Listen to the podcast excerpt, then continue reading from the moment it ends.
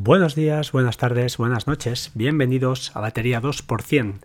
Programa número 271 ya. Eh, estamos a viernes. eh, estamos a viernes 15, 15 de, de noviembre de 2019. Estoy grabando ahora mismo, creo que son las 3 de la tarde. A ver si, si consigo grabar un podcast entero y no tenemos muchas distracciones. Hoy, bueno, al no grabar durante unos cuantos días, pues van a, va a ser un poquito de pupurri, podcast un poquito más largo, pero bueno, con, creo que con información y cosas que pueden estar, estar bien. En primer lugar, la movida que tenemos con OpenVPN y Synology, pues de momento la cosa sigue igual. Eh, como os dije, o no sé si os lo dije a vosotros, si se lo dije a, a algún oyente, estoy haciendo pruebas, eh, pero no han sido exitosas, simplemente cambiando pues la, lo que es los métodos de cifrado y de autenticación, los protocolos. Eh, encontré en un foro que en principio pues el que es más recomendado sería el protocolo AES 256 CBC y el de cifrado que era el SHA-256. Bueno, es un término medio al final. Eh, de todas maneras es igual, es inútil. El comportamiento es un poquito el mismo. Eh, cuando el teléfono se va a dormir, eh, lo pones, eh, lo paras o se apaga la pantalla, pues al cabo de un rato, cuando lo despiertas, la VPN no reconecta. No sé si puede ser o tiene, puede tener algo que ver también con iOS, el manejo que hay, que hay, que, perdón, que iOS realice con las bueno, con las tareas en background. No lo sé, sinceramente se me escapa y de momento pues bueno habrá que estar atento cuando haces durante un largo tiempo que no lo utilices pues eh, estar atento y, arrancar con la VPN manualmente. Yo de todas maneras utilizo War Plus ahora cuando salgo por defecto y a no ser que quiera conectar a mi casa por alguna, alguna razón, algún servicio que tengo en casa y que no tenga pues eh, con proxy inverso, sino que tenga por métodos de por perdón, por temas de seguridad lo tenga solo accesible eh, desde VPN, pues entonces sí que bueno, tengo que hacer ese trabajo ¿no? de desconectarme de una y conectarme a la otra. Pero bueno, es lo que tenemos, lo, el precio que tienes que pagar a veces por, eh, por esa privacidad o por esa seguridad más bien, ¿no? por ese exceso o, ser excesivamente, precavido. Perfecto, pues vamos a empezar hablando de WhatsApp. Eh, WhatsApp, pues bueno, como el título del, en el podcast o en el guion del podcast he, puesto, eh, parece que se pone seria para lo que le interesa, eso sí. En las FAQ de WhatsApp de, pues se han publicado ya que a partir del 7 de diciembre tomará medidas legales en contra de aquellos que se determine que estén involucrados o asisten a otros a cometer abusos que violen sus condiciones de servicio. Como por ejemplo, eh, mensajería automática o masiva o de uso no personal, es decir, hacen referencia a aquellas empresas o colectivos que tengan canales de WhatsApp eh, pues en la aplicación convencional, no en WhatsApp Business, que es la aplicación que tienen ellos pues eh, destinada para, para, este tipo de usos más empresariales y como no les gusta esto pues van a, van a empezar a, a bloquear, entiendo, cuentas de, de este tipo. Eh, no me parece ni bien ni mal, no, no voy a entrar a debatir esto, pero sí que me parece muy mal una cosa que ya os denuncié hace unos cuantos podcasts donde a mi amigo le habían bloqueado una cuenta y um, pues bueno, parece que uh, eh, eh, se pudiera dar el caso, o se hubiera podido dar el caso, de que alguien le hubiera añadido a algún grupo que él, pues sin que él lo supiera. Eh, bueno, si queréis más detalle, pues buscad WhatsApp, en, hay un par de podcasts que dediqué a este tema. Y os remito además a un podcast súper interesante que se llama Sobre la Marcha Podcast. Este podcast está grabado por un español en Australia. Eh, entiendo que es informático.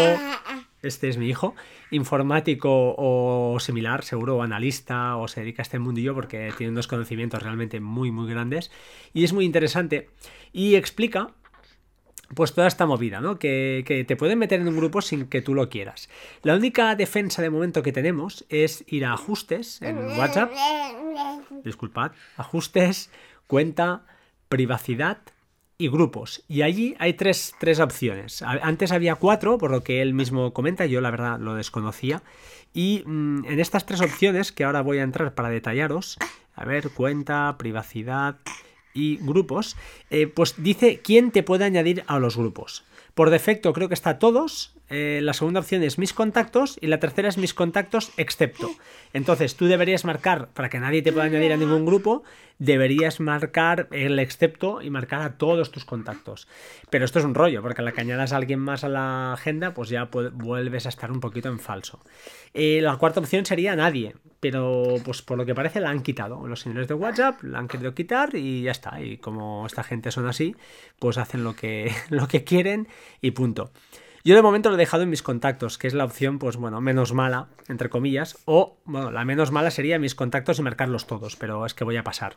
Voy a pasar de hacerlo porque tengo un montón de contactos y me da hasta pereza, así de claro.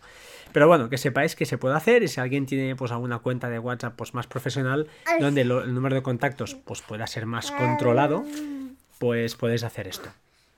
Em, otro tema del que os quería hablar es una, un enlace que me llegó gracias a Antonio Bueno, que es uno de los administradores del canal de Telegram de, de, Shortcuts en español. Es un figura, este tío es profesor de universidad y bueno, el tío domina muchísimo, más que llamarle tío, le llamaré señor.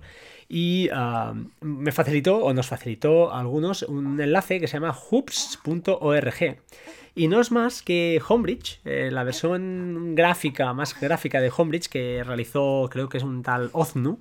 Y pues de alguna manera la han comercializado. No sé hasta qué punto, no sé si entiendo que será legal, pero bueno, además, ya os digo, te permiten, de alguna manera lo que hacen es eh, comercializar lo que tú te podrías hacer en tu casa, que es con una Raspberry, quemar la tarjeta y instalar, pues eso, eh, Homebridge y lo hacen de una manera pues mucho más fácil.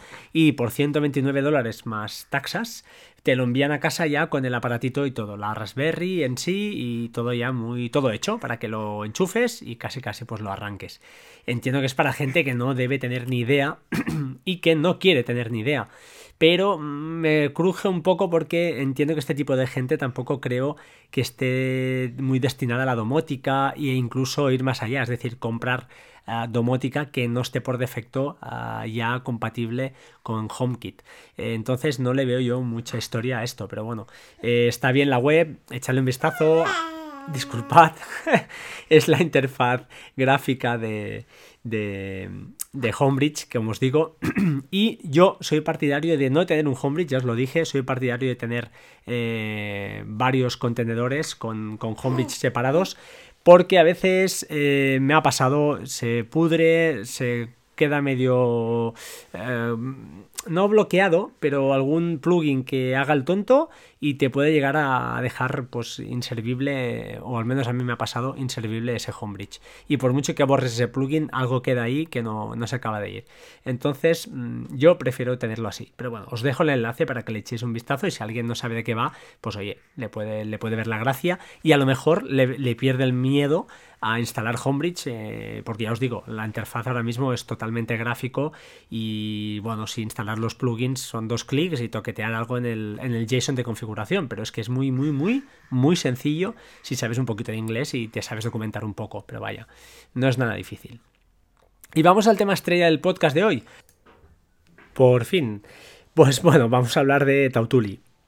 A ver, para el que no lo sepa otra vez, lo voy a explicar muy rápidamente, ¿vale? Tautuli es una aplicación externa, o diría casi que es un servicio o un satélite, para entendernos, de Plex. Es decir, mm, es una herramienta que eh, te da información y ayuda un poquito a administrar la librería, las librerías que tengas en Plex, en tu servidor multimedia de Plex. Eh, creo que en su día ya hablamos de Tautuli, pero bueno, voy a volverlo a explicar un poco, ¿vale? Es gratuito, acepta donaciones, aprovecho desde aquí yo cada año, creo que este año va a volver a ser mi proyecto, les voy a hacer una donación eh, por, porque sí, porque lo uso a diario y entonces lo tengo todo montado a través de Tautuli. ¿Qué hace Tautuli que no haga Plex? Pues bueno, hace muchas cosas, desde eh, que luego lo contaré. Crear newsletters semanales, por ejemplo, o quincenales de lo que tengas nuevo y enviarlo a tus usuarios. De controlar lo que está pasando en tu servidor y te envía notificaciones, que esto sería quizá lo más importante. Ver el historial de todos tus usuarios, que han visto, que han dejado de ver, que no ven, cuál es, yo qué sé, qué es lo más visto. Actualizar las librerías desde eh, usando Siri, ¿De acuerdo? Esto está bien porque recordad que había un... ya os lo diré.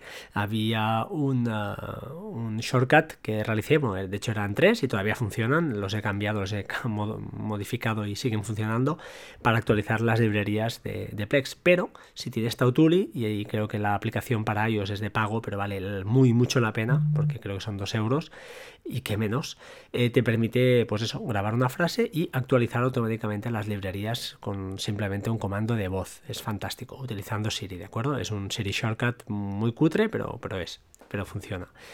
Y no sé qué más, qué más. Pues tiene muchas más cosas. El nivel gráfico está muy bien, el entorno gráfico es todo vía web y se actualiza constantemente. Así que yo bajo mi punto de vista pues es simplemente fantástico. Eh, a raíz de un pequeño grupillo que tenemos unos eh, pocas personas y me gusta que sean pocas porque está muy bien ese grupillo donde hablamos de Plex y nuestras historias eh, pues bueno, ah, yo ayer comenté inocentemente, no sé por qué, eh, a raíz de un comentario de un chico que decía, oye, pues claro, aquí alguien me está tirando, los usuarios, algún usuario le tira de, películas eh, libres de derechos, como no, que son 4K y claro, mi ordenador está transcodificando y eso implica pues que un, desgaste, ¿no? Un trabajo para la CPU adicional.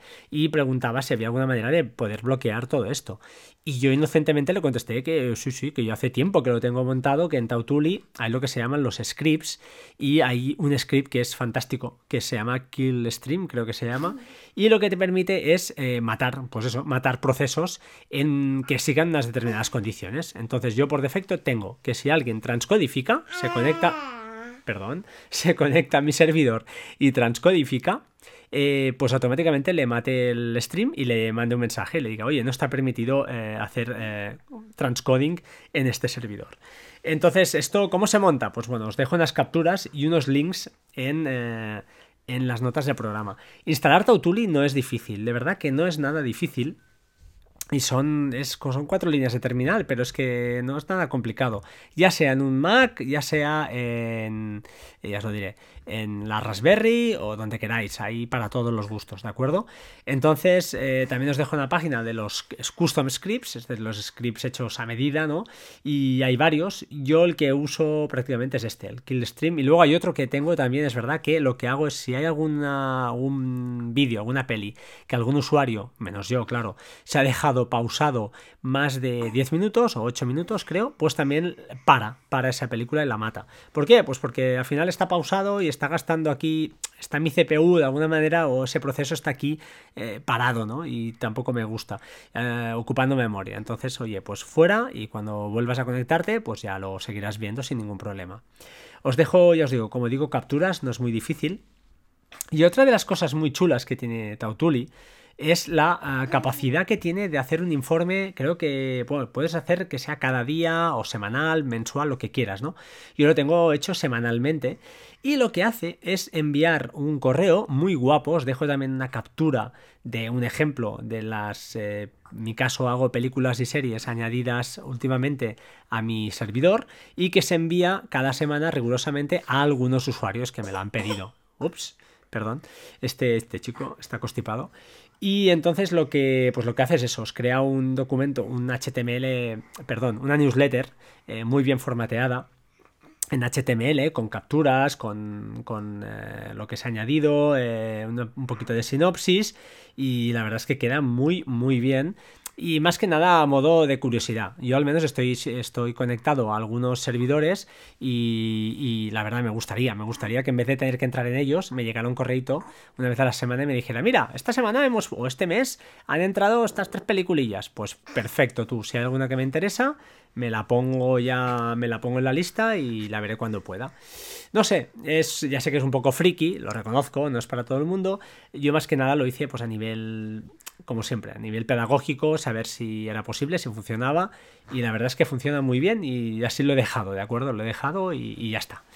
Em, finalmente, os quería comentar una cosa, a ver si puedo, a ver si soy capaz de Infuse. Infuse es ese reproductor de, bueno, que va muy bien para ellos y para el Apple TV va fantásticamente bien.